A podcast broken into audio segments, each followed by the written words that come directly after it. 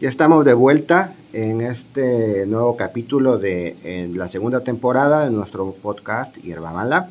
Eh, Paul, eh, hace un momento te decía que me gustaría que reflexionáramos sobre un tema que se dio este fin de semana, un evento que consideramos es necesario eh, revisar, señalar, que para quizás intentar eh, remover un poquito la mala memoria que tenemos los izucarenses y muchas de las veces la falta de agudeza respecto a las situaciones que pasan, que se dan en el día a día dentro de la vida pública y la política del municipio. Para eso me gustaría eh, leer un editorial que publicamos hace un momento en nuestra red social de Facebook, Hierba Mala el Podcast, para plantear eh, la discusión que vamos a, tratar de, desarrollar en estos momentos. ¿Te parece? Vamos a, leerla. Señora Marmolejo, ¿quién subsidia su precampaña y los actos anticipados en que incurre? El fin de semana pasado, la esposa del secretario de Educación del Estado reactivó su campaña anticipada echando la casa por la ventana. En conocido salón del barrio de la Asunción, la señora Marmolejo fue la anfitriona donde el derroche de recursos se dejó ver como nunca, acompañada por una mesa de honor sin honor, donde sus regidores charros hicieron de animadores y de floreros. Juana Marmolejo regaló en seres domésticos, cristalería y demás artículos del hogar nada baratos. Asistentes a la verbena nos relatan que si bien se intentaba demostrar el músculo político de Meli, la realidad es que entre los asistentes solo se encontraban los mismos lambiscones de siempre, los que le quedaron, y además de mucha gente que no era del municipio y que fue enviada en transportes públicos de municipios como Tepexco, Tilapa, calculan que asistieron unas 100 personas, lo que no representa en realidad los números alegres para el proyecto político futuro de Meritón Lozano. Algunos de los pequeños detalles que nos llaman la atención son los evidentes recursos económicos que se manejaron en dicho evento, pues en las dinámicas que organizaron para repartir los obsequios podemos calcular los recursos que Lozano Pérez está manejando para apuntalar con todo la campaña anticipada de su esposa. Las imágenes que sus mismos medios en Facebook publican nos ayudan a nuestros cálculos.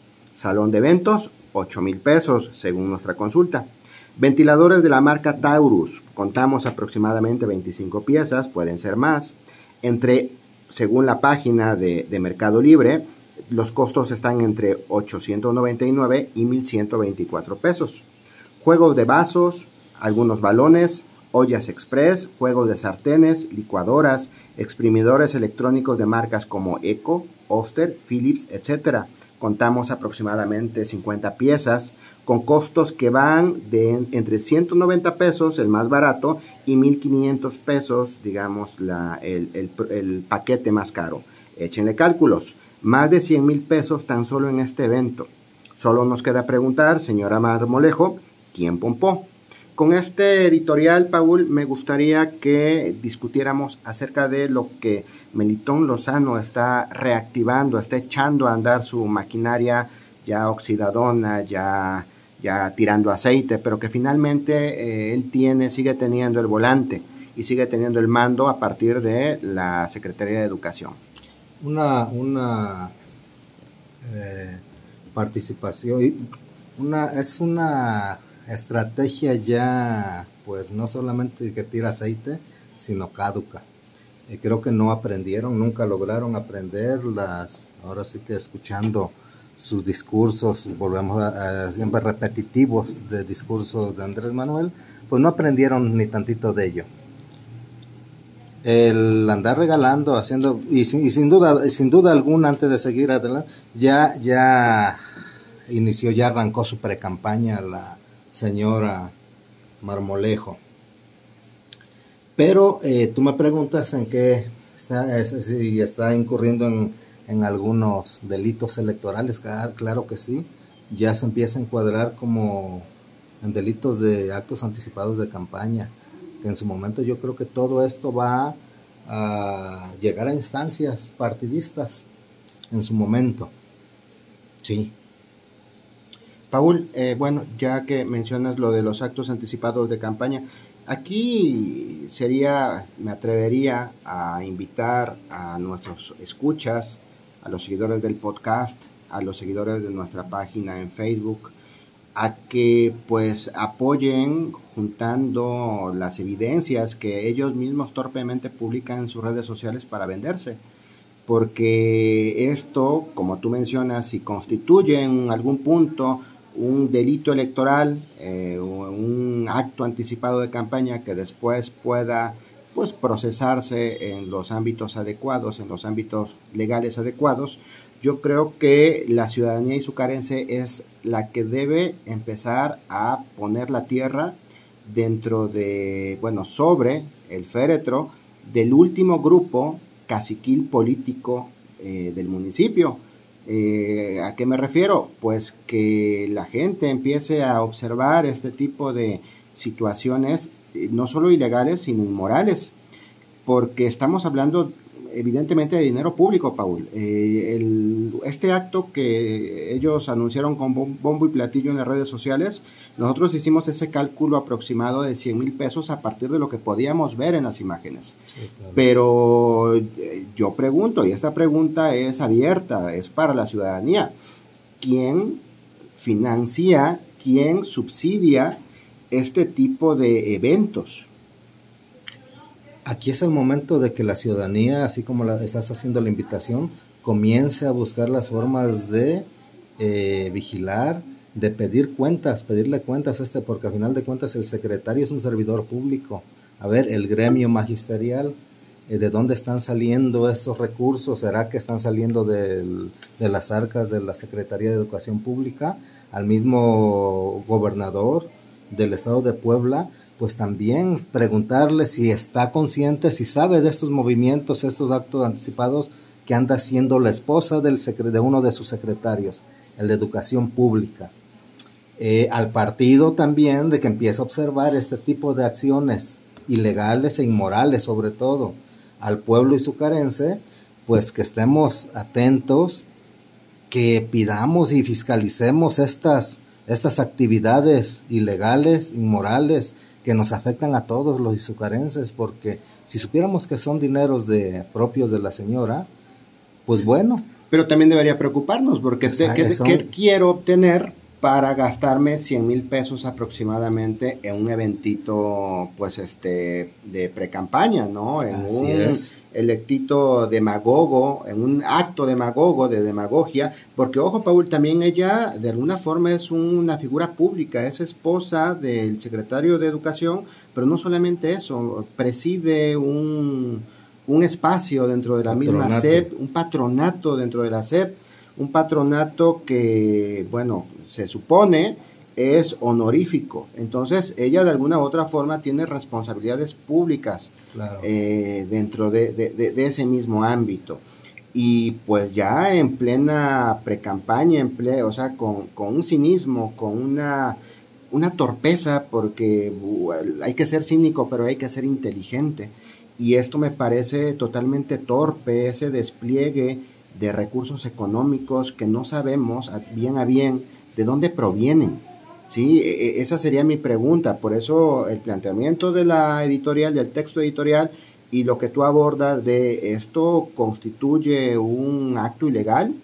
Claro que sí, un delito electoral. Un delito electoral que puede echarle abajo incluso a cualquiera una, una, una, una candidatura. O sea, a, a, mí me parece porque, a ver, seamos honestos, y creo que tú tienes experiencia en ese sentido, no son conocedores de la ley. ¿No? no me parece que siempre fueron un grupo miedoso, torpe, eh, desconocedor de, del ámbito jurídico y se expresó en la campaña de, de 2018, ¿no? Entonces me parece que este tipo de actos, eh, donde ya no tienen a Toño Palafox, que era el que más o menos mediaba por ahí este tipo de situaciones, me parece que aquí la señora Juana Marmolejo se está yendo pues de boca con todo. Claro que sí, está actuando de manera muy torpe y muy irresponsable sobre todo. Lo que acabas de mencionar es, es verdad, o sea, eh, no me sorprende realmente estas acciones por parte de, esta, de este matrimonio, porque siempre fueron así. Realmente los que los dirigían, las que, los que los, eh, los llevaban prácticamente de la mano, pues eran las personas con las que ahorita ellos han roto relaciones, que es Toño Palafox y, y un grupo más, dos, tres personas que, que iban a, al lado de ellos. Y lo pudimos comprobar en el 2018, 2000, en la campaña del 2018, ¿no? Que eh, desconocedores completamente de, de, la, de las leyes electorales, del ámbito jurídico electoral, desconocedores e ignorantes, pues actuaban torpes pero miedosamente y lo hacían con más cuidado porque tenían su, su consejero al lado, ¿no? Pero ahorita se ve que lo están haciendo desesperadamente y de una forma irresponsable, que vuelvo, a lo mismo, a solicitar que este, este tema, estos puntos se pongan y se, se exijan a nivel estatal. Vuelvo a repetir, Manuel Alejandro, ¿estará consciente el señor gobernador eh, que están haciendo ¿Estará enterado? Estará enterado porque yo me imagino que lo están haciendo escondidas. Si a su operador político, a su mano derecha, pues ya lo desconoció, ya lo echó para afuera a Cotoñeto, pues ojalá y tomara medidas también con su secretario, porque lejos de beneficiarlo, siguen desprestigiando al mismo gobernador, siguen desprestigiando a sus políticas de, del gobernador y pues aprovechándose, aprovechándose estos grupos eh, actuando, actuando de esta forma, ¿no? Corrupta, porque esta es corrupción también. comprar, tratar por lo menos de comprar conciencias. Sí, es, es por lo menos eh, inmoral, ¿no? Por lo menos, ah, independientemente de los otros calificativos que, se les puedan sumar, me parece que, que están actuando ya, como tú mencionas, este matrimonio, están actuando ya con un, un cinismo, ¿no? Con un descaro eh, quizás eh, sería importante que los izucarenses les preguntáramos quién pompó, quién pompó este evento y quién pompó pues estos actos anticipados de una campaña que sabemos que puede, que, nació muerta, ¿no? Desde un inicio, ¿no? La de Juana Marmolejo. Claro, ahora, ahora también a, a los izucarenses decirles, la problemática de, de, inseguridad que estamos sufriendo en, nuestro municipio, no nomás nos quedemos con la, con la mirando que es la inseguridad de la delincuencia eh, eh, común. Esta se le llama delincuencia de esta es la delincuencia de cuello blanco, que lo hacen con los recursos públicos, que se aprovechan de los recursos públicos que deben de ocuparse para otras acciones, para otros asuntos que necesita el, el, municipio, que necesita las comunidades, ¿no? Hacen uso para pues, seguir, seguir lucrando, para seguir viviendo y enriqueciéndose de, de los recursos públicos. Ahora bien, Paul, eh, su séquito, también en las imágenes pudimos ver el séquito que la rodea, ¿no? Y que ah, todos sabemos, son los regidores charros, este grupito. Eh, esto, esta posición que ellos tienen pública de también de participar de este tipo de actos, eh, qué tan legal o qué tan ilegal es, inmoral lo es, definitivamente, pero qué tan ilegal es, o sea, teniendo ya los elementos, tenemos las imágenes, tenemos por ahí algún video que alguien nos hizo favor de, de, de pasarnos, de hacernos de llegar, de la, pues, que poder, donde pudimos ver el número de regalos, ¿no? el número de, de, objetos y calcular un tanto los recursos, porque fíjate que hasta eso es muy interesante, que mucha de la gente que ellos creen que siguen siendo simpáticos, a los cuales siguen siendo simpáticos, pues es gente también inconforme, que va, eh, observa y este, quizás participa de, de sus dinámicas, pero no están contentos y tan es así que nos han hecho llegar mucha información, ¿no? Que es de donde surge este podcast y de donde surgen nuestros cálculos. El papel de estos regidores charros, que, constituye ahí. Mira, de entrada los estos este racimito de regidores charros, pues están dentro de horarios laborales. Para empezar, ¿qué hacen? Me parece que fue fin de semana. No fin de semana fue, fue creo fue fue sábado y los sábados en el, por lo menos en el ayuntamiento en el cual yo estuve como regidor era, era día laborable. Entonces, se supone que los sábados se debe de, es más, un servidor público es de tiempo completo. No podemos decir como cualquier otro, otro burócrata, decir yo trabajo de 7 de, la mañana a 2 de la tarde. No, el servidor público es de tiempo completo y es de todo el día, las 24 horas del día. Te interrumpo tantito. Pero recuerda que también nos hicieron llegar la información de que el gobierno de Irene Olea solamente trabaja de lunes a viernes y eso también es un tema que debe discutirse con la presidenta. Sí, bueno, ese, ese, era nada más un paréntesis. es un punto importante que en determinados momentos se, tenía, se tiene que discutir, ¿no? Pero bueno, aquí se están evidenciando estos, estos regidores o representan al pueblo como lo han venido diciendo en sus comunicados o representan al grupo melitonista y son los mansos cachorros de Melitón Lozano. Fíjate que ese, ese es un, gran punto que tú planteas. Eh, las acciones de este grupo eh, desnudan en realidad lo que son. lo que son no en realidad y también derrumban se derrumban a sí mismo sus discursos no y, no creo que les preocupe ni que les interese. Ellos lo que les está interesando y preocupando es quedar en buenas con su patrón. Lo que les está interesando es en quedar en buenas con quien ellos consideran que es les va a seguir dando espacios públicos, les va a seguir dando pues algún algún alguna candidatura, candidatura o por lo menos una chambita posteriormente. Sí, pues muchos de los que están ahí de estos regidores insurgentes, por lo menos uno, por lo menos uno sueña con ser el candidato de Morena para 2024. Aquí yo creo que también es una cuestión de sentido común. No, joven, no, señor. Están apuntalando, estás trabajando para la candidatura de la esposa del secretario. Esposa del secretario. Y yo lo dudo mucho. Realmente dudo mucho que el partido, pues, respalde esa aspiración de la, de la señora. Que también fíjate que por otro, por otro lado, Manuel, eh, este grupito de regidores se sienten bien y están bien cómodos porque a final de cuentas no olvidemos los orígenes de la señora Juana Marmolejo. Viene de una familia priista de hueso colorado, de lo más rancio, pues.